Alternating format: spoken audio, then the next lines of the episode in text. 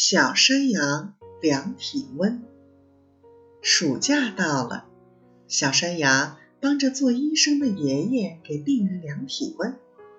这一天，小猫咪头疼来看病，小山羊就学着爷爷的样子，把体温表插进它的嘴里。过了一会儿，小山羊取出体温表一看，哎呀，你的体温是四十二摄氏度。发烧了，快叫爷爷给你看病。小猫咪的病治好了，于是它约小公鸡和小青蛙来找小山羊玩。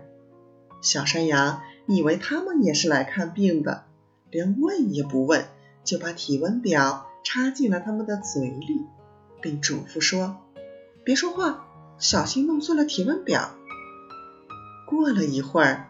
只见小公鸡的体温是四十摄氏度，小青蛙的体温是二十九摄氏度。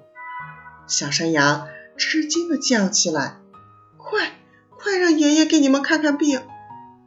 山羊爷爷在一边笑了起来，对小山羊说：“他们俩都没病，小公鸡和鸟一样，四十摄氏度才是正常体温。”而小青蛙和蛇、鱼是一样的，都是冷血动物。